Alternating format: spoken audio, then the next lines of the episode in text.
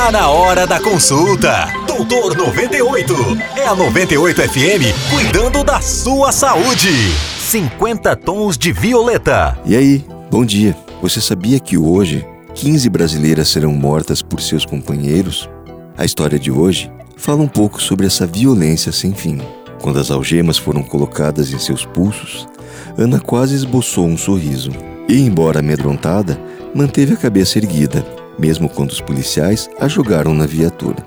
Enquanto isso, entre palavrões e gritos de dor, Cristiano era trazido aqui para o pronto-socorro, após ter levado a maior surra de sua vida. Vermelho, violeta, lilás, roxo. O sujeito estava com tantos hematomas, equimoses e escoriações que mais parecia ter sido atropelado por um ônibus. Na verdade, o que passara por cima de Cristiano, sem dó, tampouco piedade, tinha sido uma palavrinha traiçoeira, de apenas oito letras: vingança.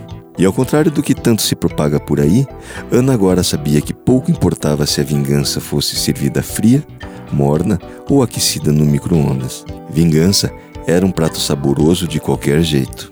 Poucos sabiam, mas por trás daquela imagem de bom companheiro, gentil e prestativo, Cristiano escondia uma personalidade sombria, opressor em ciúmes e sentimentos de posse, sempre fermentados pelo excesso de álcool. À beira de um colapso por tantos anos apanhando sem sequer saber o porquê, naquela noite Ana pirou ao ver Cristiano sentando a mão na filha mais nova do casal, de apenas seis meses. Acabava naquele exato instante qualquer tipo de afeto por ele. Sem pressa, articulou seu plano enquanto remoía toda a humilhação já praticada por aquele homem. Por fim, quando o sono alcoólico chegou, Cristiano nem percebeu quando foi amarrado à cama. Acredito que ele só tenha se acordado de fato quando Ana passou a golpeá-lo sistematicamente com uma barra de ferro. Por sorte ou azar, os vizinhos ouviram os berros e avisaram a polícia, coisa que nunca acontecia quando ela era a vítima. Apesar de tantos ferimentos, Cristiano logo voltaria são e salvo para casa e esperaria ansioso o regresso de Ana. Pois é, a vingança é mesmo um prato cheio. Até quando toda essa violência vai gerar mais violência?